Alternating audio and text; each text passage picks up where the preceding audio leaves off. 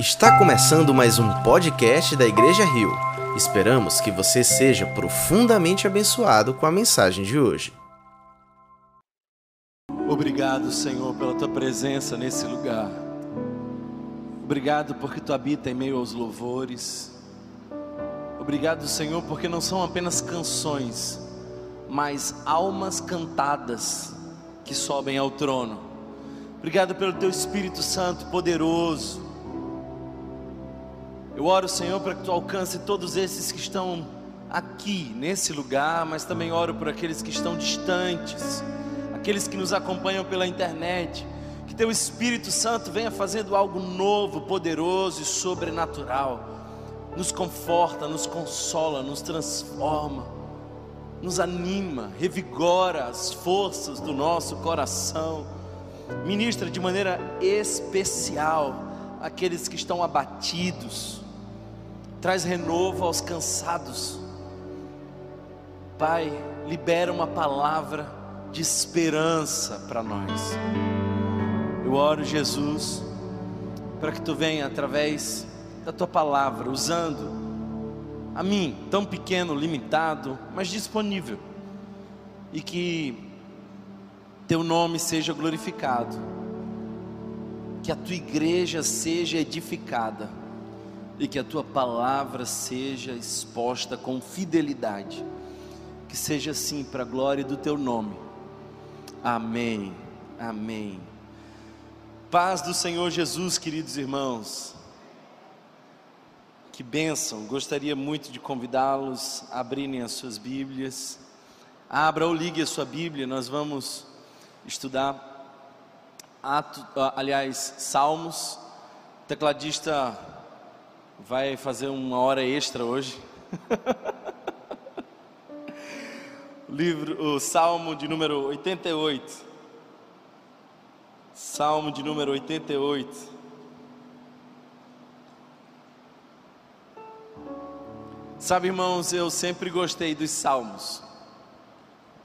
E se tem uma coisa que você precisa saber sobre os salmos, é de que os salmos não são tratados teológicos, são confissões de um coração. Quando nós lemos os salmos, nós não vemos essencialmente apenas expressões do caráter de Deus, mas vemos muitas vezes expressões da carência do homem. Se você lê os salmos com honestidade, você vai concordar de que tem salmo que eu não gostaria de ensinar para o meu filho. Tem salmo que eu sequer teria coragem de cantar na igreja. Algumas igrejas adotam apenas os salmos, né, no seu momento de louvor. Mas tem salmo que eu, por exemplo, não gostaria de cantar. Há um desses salmos que diz assim: Eu gostaria que a cabeça dos filhos dos meus inimigos fossem esmagadas numa pedra. Esse é um salmo que eu não queria cantar. Tem salmos pesados. Tem salmo que a gente encontra refúgio. Tem salmo que a gente encontra lamento. Aliás, o que você precisa saber é que os 150 salmos estão divididos em cinco grupos. E há uma classificação dentro dos salmos, e uma dessas classificações é os salmos de lamentação. Porque sim, os salmistas eram tão gente quanto nós, sofriam tanto quanto nós, choravam tanto quanto nós. E as noites escuras chegavam para eles também chega para mim, para você, mas também chegava para os salmistas. O salmo que nós vamos ler hoje não é desses salmos leves, é um salmo pesado. É tão pesado que ao longo desses 12 anos como pastor, ou talvez mais que isso, eu nunca preguei nesse salmo, porque eu achava que era pesado e pessimista demais. Se você estiver desatento, esse salmo até se confunde com uma leitura de Schopenhauer, esse filósofo, o mais pessimista dos filósofos. É pesado.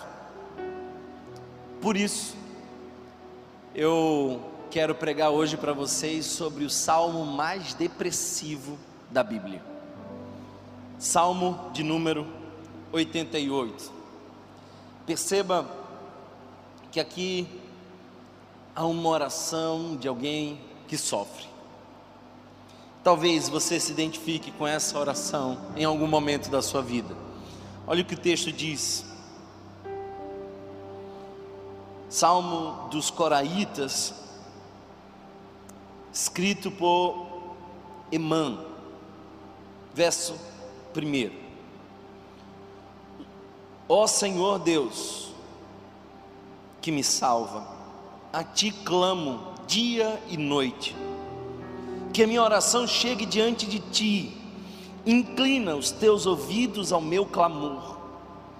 Tenho sofrido tanto que a minha vida está à beira da sepultura. Sou contado entre os que descem a cova. Sou como um homem que já não tem forças. Fui colocado junto aos mortos. Para um pouco, era comum nessa época de guerras, quando duas tropas se encontravam, e alguns desses soldados estavam mortal, mortalmente feridos, se é que essa palavra existe assim. Era certo que eles iriam morrer. Os soldados abandonavam para não se expor ao risco, aqueles que já tinham a morte por certo. E o salmista Emã está dizendo assim: Eu sou esse, fui deixado para morrer já estou sendo contado entre aqueles que ficaram pelo caminho. Estou perto da sepultura. Ele começa a sentir que a sua vida estava por um fio e o seu valor tinha ido embora. Fui colocado junto aos mortos. Sou como os cadáveres que jazem no túmulo, dos quais já não te lembras pois foram tirados de tua mão. Olha só como ele se enxerga: ele se enxerga como uma pessoa que não consegue reagir, uma pessoa sem valor, uma pessoa largada numa situação onde ela não pode fazer nada por si mesma. Eu sou desses contados entre os mortos. E olha só o que o texto nos diz no verso 6: Puseste-me na cova mais profunda, na escuridão das profundezas. Tua ira pesa sobre mim, com todas as tuas ondas me afligiste, afastaste de mim os meus melhores amigos e me tornaste repugnante para eles. Estou como um preso que não pode fugir, minhas vistas já estão fracas de tristeza. A ti, Senhor, clamo de cada dia, a ti ergo as minhas mãos. Perceba que nessa segunda parte, a primeira ele clama, e aí ele diz como ele se sente: Eu me sinto como um desses largados para morrer, ferido, esperando a morte. Aí depois ele começa a dizer: Foi você, Deus Tu me arrancaste os, os meus amigos, tu me provocaste essa cena. Uma das coisas mais comuns é quando nós estamos passando pelo sofrimento, projetar a responsabilidade para Deus. Quantos de nós, no meio do caos, não dizemos: Deus, por que você permite isso comigo? Quando a calamidade chega, nós atribuímos imputamos a Deus aquilo que nos acontece. E é exatamente isso que o salmista está fazendo, ele está dizendo assim: Tu me puseste na cova mais profunda, tua ira pesa sobre mim. Esse é um indivíduo que não sabe qual é a ira de Deus, porque se a ira de Deus pesasse sobre ele, ele nem existiria mais mas é um, um, um indivíduo se sentindo vítima de Deus. Você já encontrou alguém assim? Eu sou vítima de Deus. Foi Deus quem fez tudo isso comigo. Tua ira pesa sobre mim. as tuas ondas me afligem. Afastaste de mim os meus melhores amigos. Ele, ele se ressente da solidão. Uma figura depressiva é muitas vezes, se não sempre, uma figura sozinha. Pode estar no meio da multidão, se sente só. E ele vai imputando isso a Deus e dizendo: Deus, foi você, foi você. E olha só, a ti, Senhor, clamo cada dia, a ti ergo as minhas mãos. Aí no verso 10 em diante, ele começa a fazer uma série de perguntas sarcásticas. É uma série de perguntas para Deus um tanto irônicas. Dessas perguntas que talvez eu e você não teríamos coragem de fazer, mas os salmistas têm orações sinceras. E olha só, ele diz assim: Acaso mostras as tuas maravilhas aos mortos? Acaso os mortos se levantam e te louvam? Emã era um levita, era um poeta, era alguém importante dentro da classe musical. Ele está dizendo assim: Olha que desvantagem, Deus, você me mata e quem te louva? Olha só que negócio sem sentido, Deus, você vai me deixar morrer e vai ficar um silêncio. Ninguém vai tocar essa cítara. Ninguém mais faz poema. Ele está dizendo: Deus, não é negócio para você que eu morra. Acaso os mortos se levantam e te louvam? Será que o teu amor é anunciado no túmulo e a tua fidelidade no abismo da morte? Você já fez isso? Disse Deus: Olha, é mais negócio para você você me curar. Porque se você me curar, eu vou contar o testemunho, eu vou na igreja, eu falo para todo mundo, e todo mundo vai saber que você é um Deus poderoso. Não faz sentido você deixar um servo morrer. Não tem nenhuma ação de marketing mais poderosa que essa. Me cura. Será que o teu amor é anunciado no túmulo? Eu quero falar do teu amor, mas se eu morrer, eu não tenho como falar. Acaso são conhecidas as tuas maravilhas na região das trevas e os teus feitos de justiça na terra do esquecimento? Qual que é a terra do esquecimento? Cemitério. Cemitério é a terra do esquecimento. A gente vai um dia, chora, no outro a gente vai por memória e depois a gente nem sequer volta mais lá. É a terra do esquecimento. Ele está dizendo assim: se eu for para esse lugar, que glória tu tens porque é vantajoso para você isso. Aí olha o verso 13.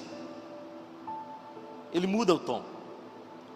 Mas eu, Senhor, a ti clamo por socorro. Já de manhã a minha oração chega à tua presença. Porque, Senhor, me rejeitas e esconde de mim o teu rosto. Ele agora começa a dizer o seguinte: Você me rejeita, você não me ama.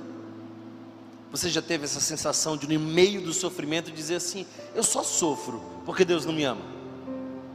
Se Ele me amasse de verdade, eu não passaria por essa dor, a calamidade não chegaria à minha porta. Então ele começa a ter traços de rejeição.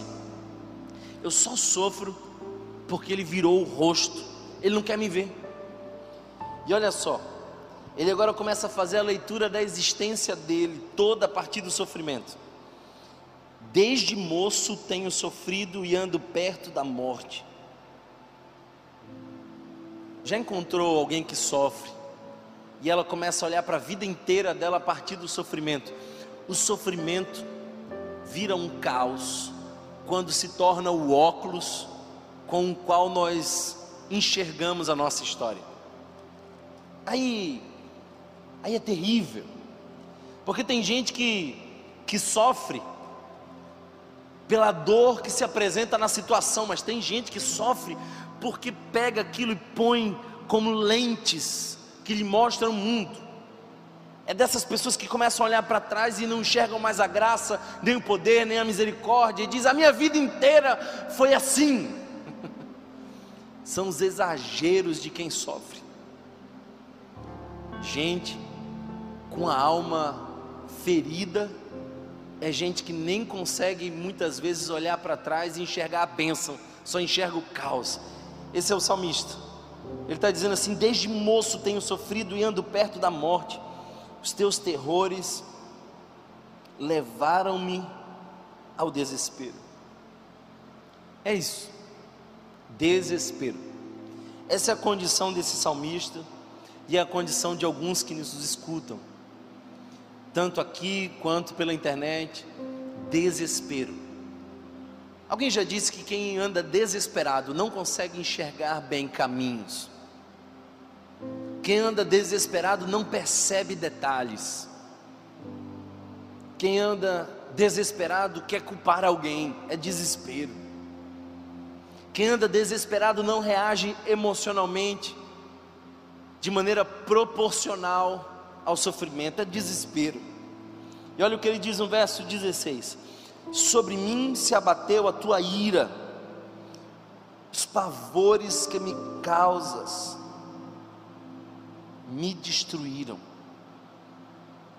cercam-me o dia todo como uma inundação, envolve-me por completo. É a experiência de estar cercado pela dor é a sensação de que você não tem para onde fugir. Ele descreve a inundação, porque eu não sei se você já foi para uma enchente. A enchente é esse lugar onde você perde o chão. Já perdeu o chão na vida? Já teve alguma sensação de que não tem chão?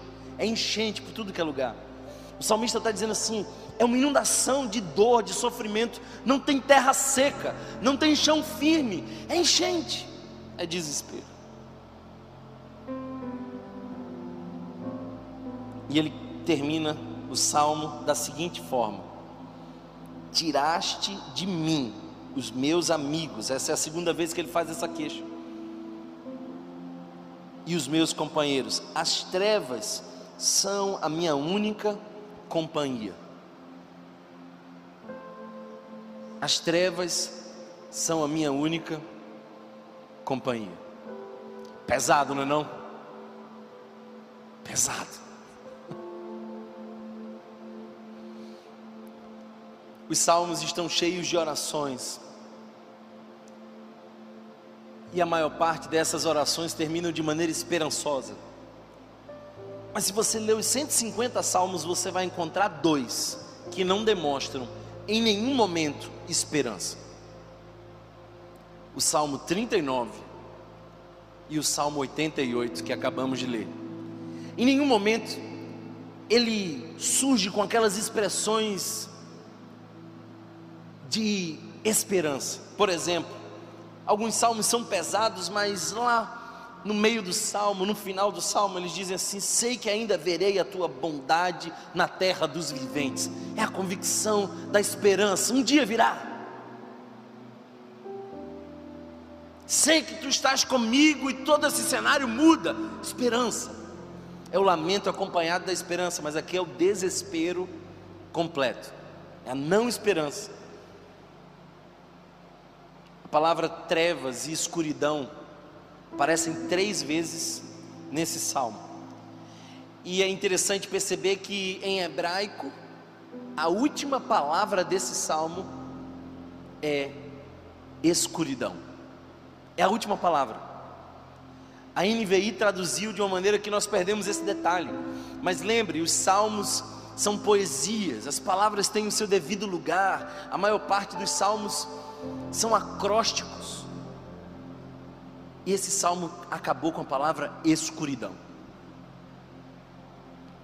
Eu fiquei pensando, sabe o que? Lendo esse texto. Por quê? Colocaram esse salmo na Bíblia. Por que esse tipo de oração entrou no saltério? Essa não é uma referência de oração para nós. Emã desesperado não é um exemplo para nós. Eu não quero ensinar você a orar como Emã. Então por que está na Bíblia esse texto? Por que esse salmo tão pesado e depressivo aparece para nós? Por algumas razões. Eu gostaria de mencionar três dessas razões, mas todas elas são lições da escuridão. Na nossa vida, a gente não anda só na luz, às vezes, a gente vai encarar cenários de escuridão. Nem sempre o caminho está iluminado, às vezes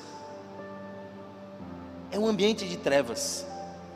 Nem sempre a gente está nos pastos verdejantes, às vezes a gente entra no vale. Nem sempre a gente vive na luz do dia, às vezes as madrugadas escuras chegam.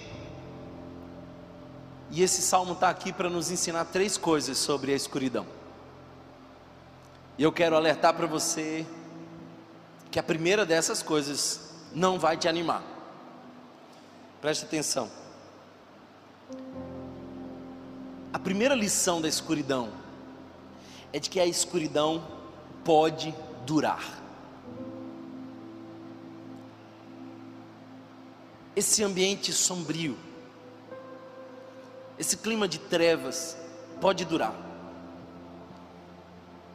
Especialmente, é importante que se diga para os crentes, porque nós, não sei exatamente porquê, acreditamos que Deus nos pouparia do sofrimento. A gente fica achando que a nossa fé é a suspensão da realidade humana. A gente fica desconfiando de que Deus vai ser um pouco mais ah, amigo e passivo e tranquilo conosco e que não viveremos as mesmas calamidades no mundo.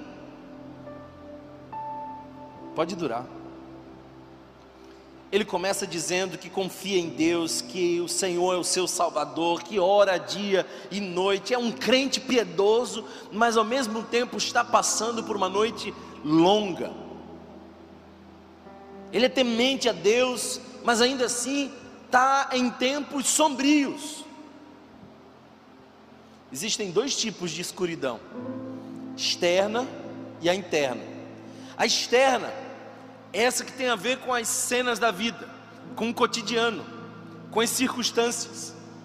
É algo que para o lado de fora acontece, mas às vezes a gente consegue lidar com a escuridão externa. Sabe por quê? Porque tem luz interna. Quando tem luz interna, muitas vezes ela é suficiente para a gente encarar a escuridão externa. Mas quando falta luz do lado de dentro e se instala uma escuridão interna, aí a coisa fica difícil. Outro dia eu, eu descobri uma coisa. O grande pregador que todos nós admirávamos, eu particularmente ainda admiro, Charles Spurgeon conhecido como o príncipe dos pregadores, tinha noites tão longas, tão pesadas, que a sua depressão lhe roubava a capacidade de ir à igreja, a ponto de que os diáconos da sua igreja iam até a sua casa e carregavam ele para que ele fosse ao púlpito pregar. Príncipe dos pregadores também tinha escuridão interna porque é da alma, é da alma. E chega para nós que cremos em Deus, chega para nós que oramos, chega para nós que clamamos, dizendo: Tu és o meu Salvador. Ele se sente na sua escuridão interna, rejeitado, abandonado, sente que está bebendo o cálice da ira de Deus. Você pode ser um crente fiel e não ver as coisas melhorarem por um bom tempo. Pode ser que a noite longa chegue e demore, e você faça tudo o que pode, e ainda assim não veja os cenários mudarem tão rapidamente. Eu penso que isso nos ensina o realismo da Bíblia. Sempre que alguém vende facilidades, é um caminho duvidoso. Quando uma pessoa chega para você falando que alguma coisa é boa e é fácil, está vendendo alguma coisa, é caminho duvidoso. Já, já encontrou dessas pessoas que dizem assim: quer ganhar dinheiro fácil trabalhando de casa, sem sair do sofá, apenas usando o seu celular? Arrasta para cima que eu te conto. já viu isso? O que é bom e é fácil é duvidoso, é mentiroso. A Bíblia não vende nada. A Bíblia não está tentando nos convencer de que seguindo a Deus não experimentaremos as noites escuras. O próprio Jesus disse: Nesse mundo tereis aflições. Sabe, às vezes as pessoas dizem: se eu ando com Deus, eu não passarei por trevas. Se eu estou em trevas, é porque Deus não me ama. Mas nada disso é verdade. Sabe, o Evangelho nos diz o seguinte: eu conheço alguém mais justo que você, mais digno que você.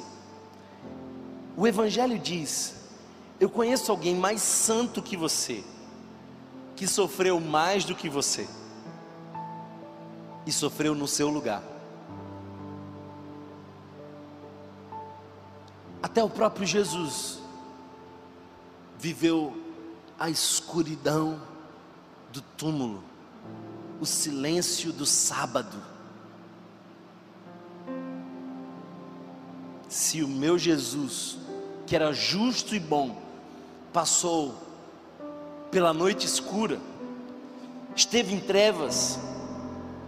A primeira lição da escuridão é de que ela às vezes pode demorar, mas ela vai passar. A escuridão pode demorar, mas não é eterna. A noite pode ser longa, mas não é definitiva. Sabe, o grande problema é a nossa expectativa. Sabe o que eu tenho aprendido, irmãos? Preste atenção nisso aqui. 50% do nosso sofrimento não é pelo que está acontecendo, mas é pelo que nós tínhamos esperança que acontecesse. 50% da sua dor não é o cenário, mas é a sua expectativa. Alguém está entendendo essa minha fala? Não? Às vezes a dor é enorme, é terrível porque nós tínhamos expectativa de que fosse totalmente diferente. Suas expectativas eram uma, e o cenário frustra suas expectativas, então 50% da dor é olhando para o cenário, 50% da dor é o luto da expectativa. Tem gente que nos decepciona tanto e nos faz sofrer tanto, mas na verdade, 50% desse sofrimento é a minha expectativa depositada na pessoa que me frustrou. Está aqui dentro.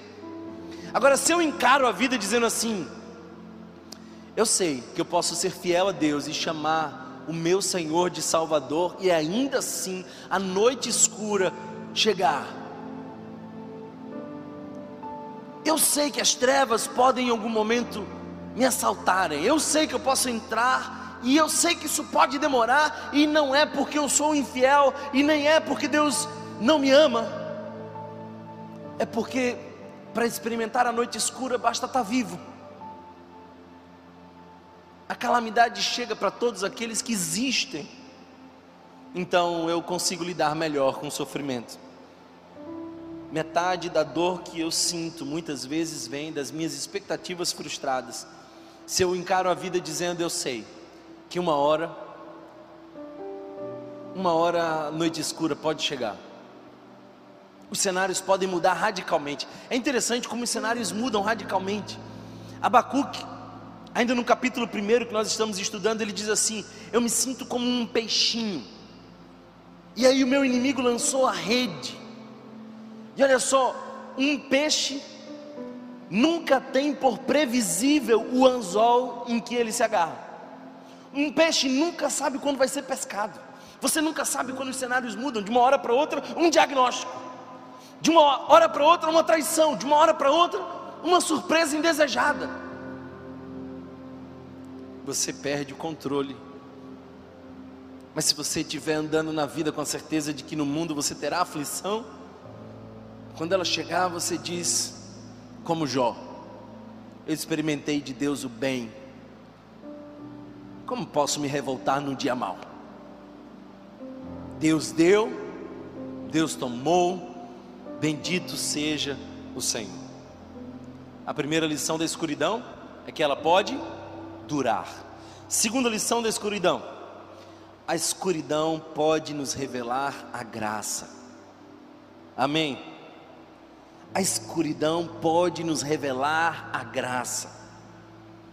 Os tempos sombrios são realmente o melhor lugar no tempo para aprender sobre a graça de Deus.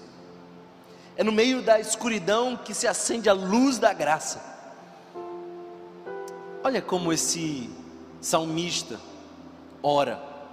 Emã, nos versos 10 a 12, faz ironia. Emã projeta a culpa da sua dor em Deus. Você me tirou os meus amigos, foi você que removeu o meu chão, foi você que fez a inundação do sofrimento na minha vida, foi você. Eu fico pensando, se eu fosse Deus, ouvindo uma oração dessa, eu ia. eu não sei o que, você faria, mas eu, eu ia conversar com a irmã. Ele dizia assim: eu vou te dar um peteleco para você ver. Deus não faz isso. Ele faz perguntas retóricas, sarcásticas. Ele exagera na sua percepção, porque isso é próprio de quem tem depressão. Ele enxerga a sua história a partir do sofrimento, e ele diz: desde sempre, desde a minha juventude, essa dor me acompanha. Ele começa a ler a vida com os óculos do sofrimento. Por que, que uma oração dessa está na Bíblia? Porque uma oração dessa foi registrada e chegou até hoje. Eu vou dizer. Deus não quis remover isso da Bíblia, para que você percebesse a graça do Deus amoroso que compreende o desespero das nossas palavras. Ele não estava dizendo algo legal, mas Deus olhava de cima e dizia: são palavras de desespero. Esse salmo chega para nós e essa oração desaforada chega para nós para nos mostrar o caráter da graça de um Deus que não se ofende pelas palavras desesperadas, mas ele diz: Eu consigo distinguir o discurso desesperado de um homem que me chama de Salvador e projeta em mim a culpa. Isso só me mostra um Deus que é gracioso. Eu fico pensando assim, Deus lá de cima dizendo: Eu sou o Deus de Emã. Ele não conhece tão bem o Deus dele, mas eu conheço muito bem o meu servo. E essa oração é desespero. É desespero. Eu sou o Deus de Emã. Ele não sabe o que eu estou fazendo, mas ele vai descobrir que eu sou um Deus gracioso. Eu aprendo muito mais sobre a graça de Deus em tempos sombrios do que em tempos de prosperidade. Eu enxergo as mãos da misericórdia de Deus em momentos de dificuldade com muito mais clareza do que em momentos de conforto. Você está na noite escura? Está no período das trevas? Está escuro o teu cenário? Procura pela luz da graça e da misericórdia de Deus. A vantagem de quem está na escuridão é enxergar a luz mais facilmente. Eu moro perto da mata e tem uma vantagem: lá perto da mata falta muito energia e eu fico sem energia com muita frequência. E quando falta energia no meio da noite, aí eu começo a ver uns pontinhos brilhosos e lindos no meio da minha sala luzes que eu não veria se as luzes estivessem acesas. Se está escuro, procura a luz da graça de Deus, vagalume da misericórdia. Se está escuro, Entenda que esse é um ótimo cenário para você ver Deus atuando na sua vida, perdoando os seus pecados, não levando em conta os seus discursos de desespero, mas respondendo às suas orações, mudando os cenários da sua vida. Se está escuro, esse é um bom momento para você conhecer a Jesus, porque foi Ele quem disse: Eu sou a luz do mundo, e quem anda em mim não andará em trevas. Tem proveito a escuridão, tem proveito. Sabe, a terceira lição da escuridão é de que a escuridão pode nos aperfeiçoar. A escuridão pode nos aperfeiçoar. Quando falta luz, os nossos sentidos são redobrados. Já conheceu alguém que não enxerga? O tato, a audição é aguçado. Há um diálogo impressionante, um dos mais marcantes das Escrituras, na minha opinião. É quando Deus e o diabo estão em conversa. Não perca esse diálogo, é importante a tese do diabo, e eu não acho que mudou, é a mesma. O diabo sugere para Deus o seguinte: Ele só te serve porque vai tudo bem, Ele só te louva porque está de dia, se escurecer, vai perder a fé. Já percebeu esse diálogo? Deus conversando com o diabo sobre Jó. Viste o meu servo Jó, na terra não há ninguém como ele. Aí o diabo diz: ah, também, ele é o mais rico, uma família, sete homens, três mulheres, todos unidos numa festa, celebrando. Nada falta a Jó, como ele não vai te servir? A tese do diabo é a seguinte: nós não somos capazes de amar a Deus, mas apenas de usar a Deus. Quando Deus muda o nosso cenário e torna tudo mais confortável, essa não é uma fé genuína, é uma fé egocêntrica. Nada foi mais diabólico para a igreja evangélica brasileira recente do que a teologia da prosperidade. A teologia da prosperidade é o discurso do diabo na boca dos pastores. Tudo te darei se prostrado me adorares. Essa fala não veio de Jesus. Essa é a barganha do inferno. A tua fé condicionada à circunstância favorável. Aí Deus diz assim: tá bom, tira o conforto, tira ele da luz, faz ele viver densas trevas, deixa ele experimentar a escuridão, apaga o dia dele e empurra ele por uma, madrugada longa. Você já leu o livro de Jó? Jó faz perguntas duras para Deus. Jó faz perguntas ousadas que eu e você nunca fizemos. Por que eu não morri no ventre da minha mãe.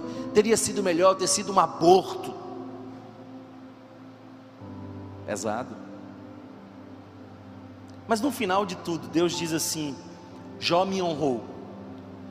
Por quê? Porque o texto diz, Deus diz, que Jó honrou a Deus, mesmo ele tendo feito muitas perguntas. Sabe por quê? Porque apesar das perguntas raivosas, das falas desproporcionais, ele ainda estava falando com Deus. Já percebeu isso? Ele estava falando irado, mas estava falando com fé. Ele estava frustrado da vida, mas ainda estava diante do eterno. Ele estava dizendo: Eu não entendo, isso é injusto. Mas ao mesmo tempo ele dizia: é você que está no controle. Ele estava no meio da escuridão, mas ele ainda estava acompanhado de Deus. Por isso, Deus diz: Jó me honrou. Quando Emã entrou nas trevas, na escuridão, quando o dia se apagou e ele teve que encarar a noite existencial dele, aí Deus falou assim: Vamos lá, eu quero ver se Emã ainda me ama, ou se ele me usa porque ele se ama. Se você adora a Deus apenas na luz do dia, você não ama a Deus. Você ama o que Deus te propõe. Se você só glorifica a Deus quando as coisas estão bem, você não serve a Deus. Você serve a si mesmo utilizando aquilo que Deus pode te proporcionar. É interessante perceber que Emã está chateado com Deus faz perguntas que eu não faria, mas ele está dizendo: Tu és o meu Salvador. Ele está dizendo: Eu orei de manhã, eu clamo a Ti por socorro. Olha o verso 12. O verso 12 diz: Acaso são conhecidas as tuas maravilhas regi na região das trevas e os teus feitos de justiça na terra do esquecimento? É como se Emã estivesse dizendo assim: Você vai deixar para fazer um milagre quando eu estiver morto? duro.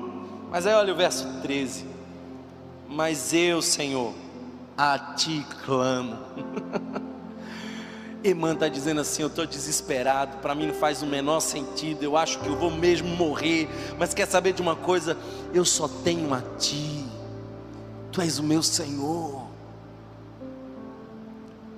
Quando a escuridão chegar, e você for achado ainda agarrado em Deus, adorando a Deus,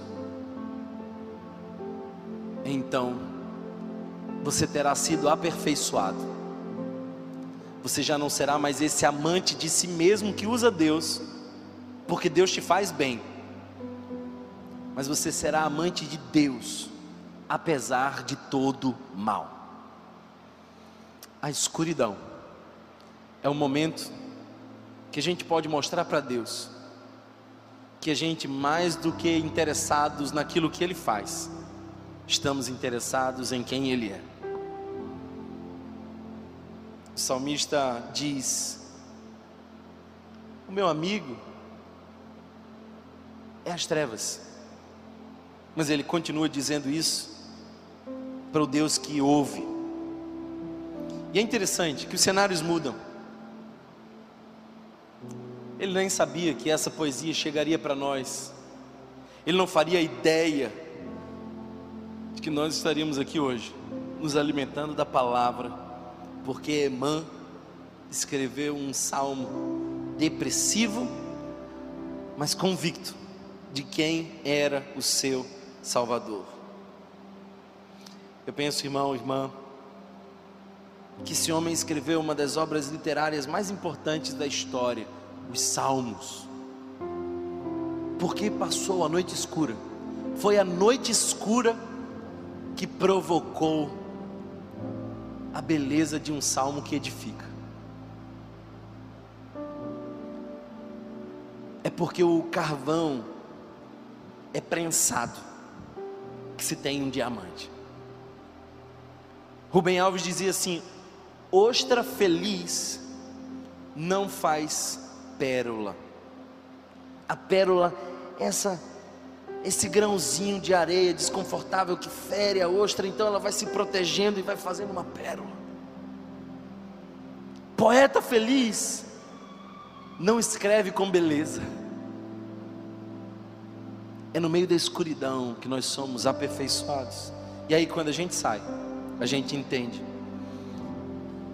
Entende que nós não tivemos uma experiência de abandono, porque Jesus esteve em nosso lugar. Nós não vivemos a noite escura sozinho, porque Ele estava presente.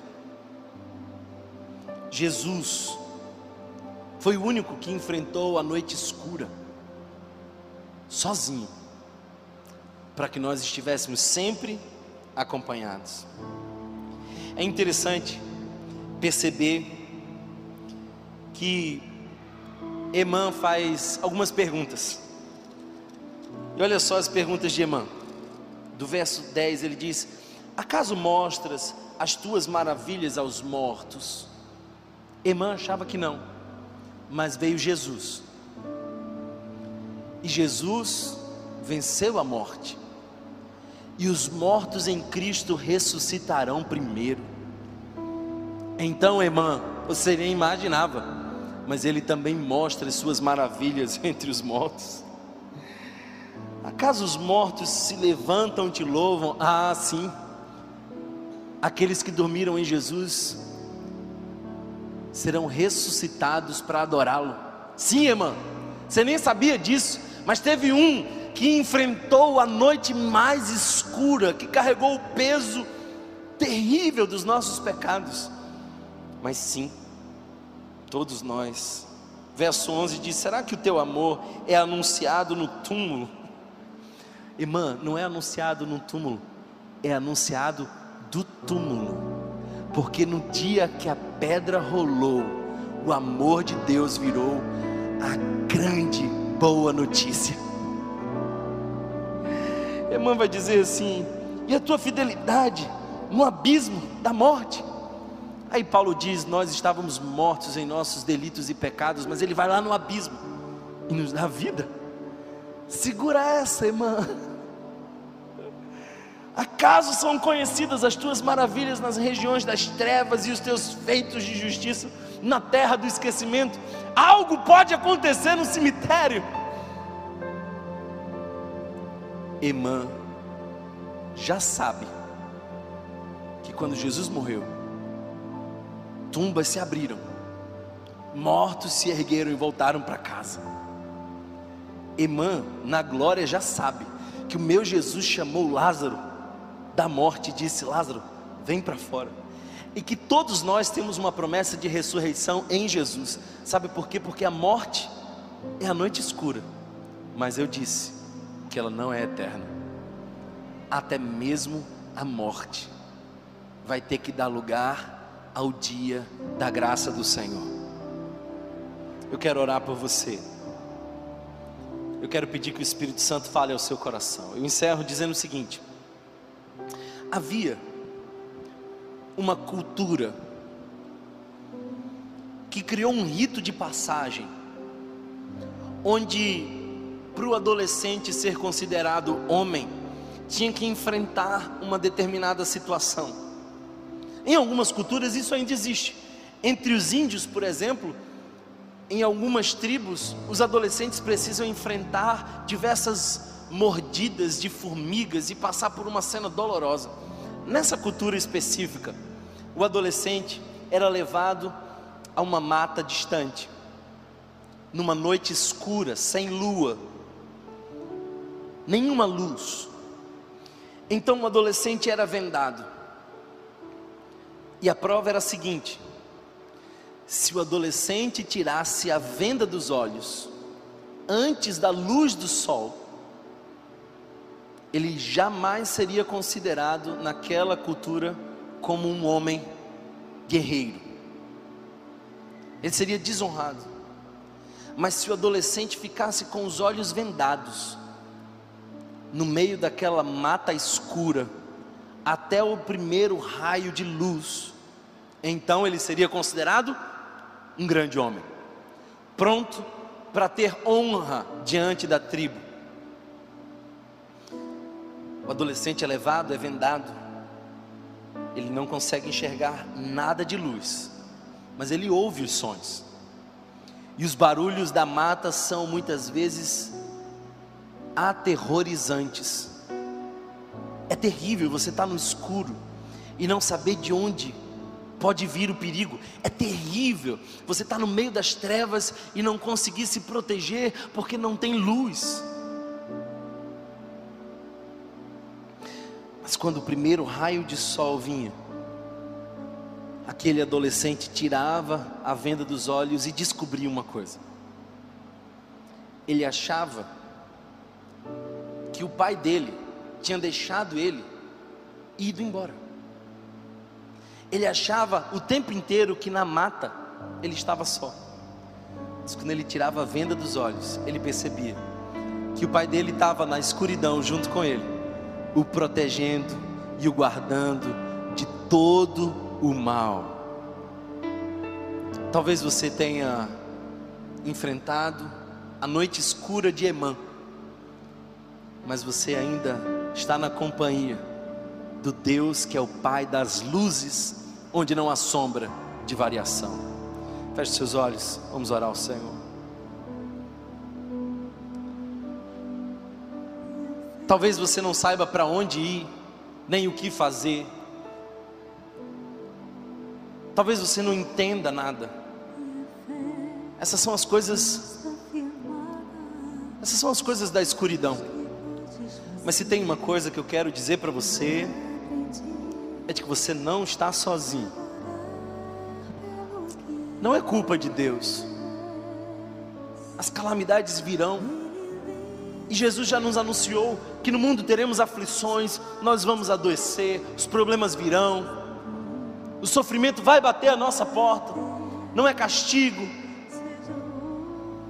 mas você não está nessa escuridão sozinho, ela pode durar, mas ela vai revelar a graça e aperfeiçoar você. É verdade que pode ser longa a noite, para alguns pode durar anos, mas você pode enxergar a luz do Evangelho, o facho de luz da justiça, a brilhante estrela da manhã. A tua esperança está em Jesus. O seu amigo não são as trevas. Não termine o seu salmo com a última palavra como escuridão. Você até pode ter uma noite longa, mas o seu salmo não termina com escuridão.